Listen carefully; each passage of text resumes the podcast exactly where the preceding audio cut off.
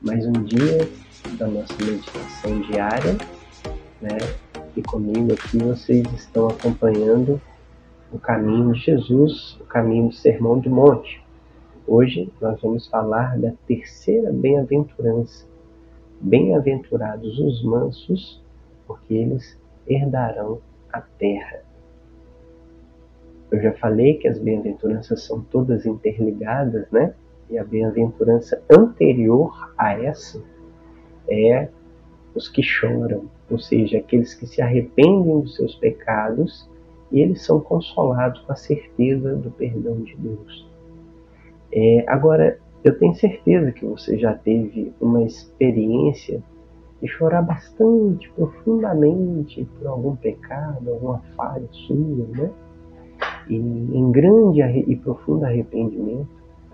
E é interessante que quando a gente chora dessa forma, a gente levanta suave, né? com a cabeça boa, né? tranquilo, né? mansinho, bem manso, né?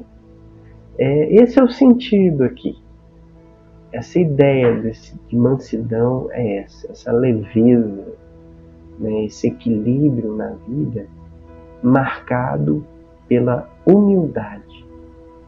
Né? O, o, algumas versões até traduzem essa bem-aventurança por bem-aventurados humildes, né? porque eles herdaram a terra. É, o manso é, é, ele é humilde porque ele é ensinável.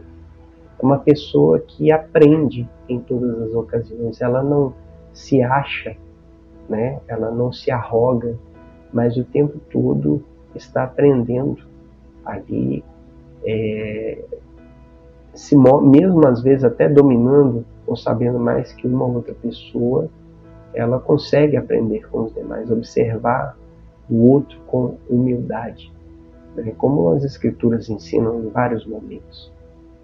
Esse é o manso. Né? O contrário do manso é o arrogante.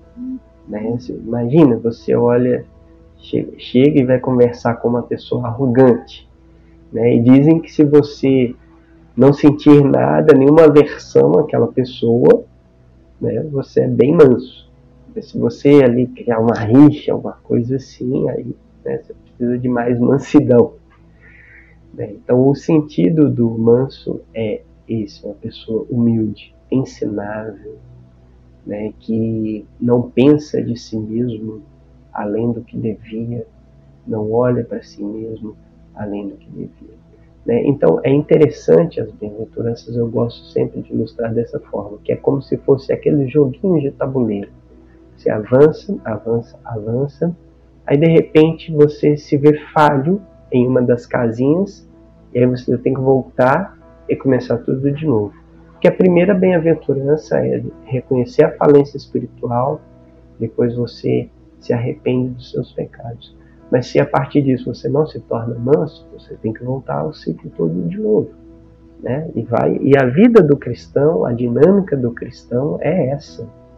Né? Ele vai caminhando nas bem-aventuranças, mas se em determinado momento ele se vê falho, ele precisa voltar ao início e se arrepender novamente.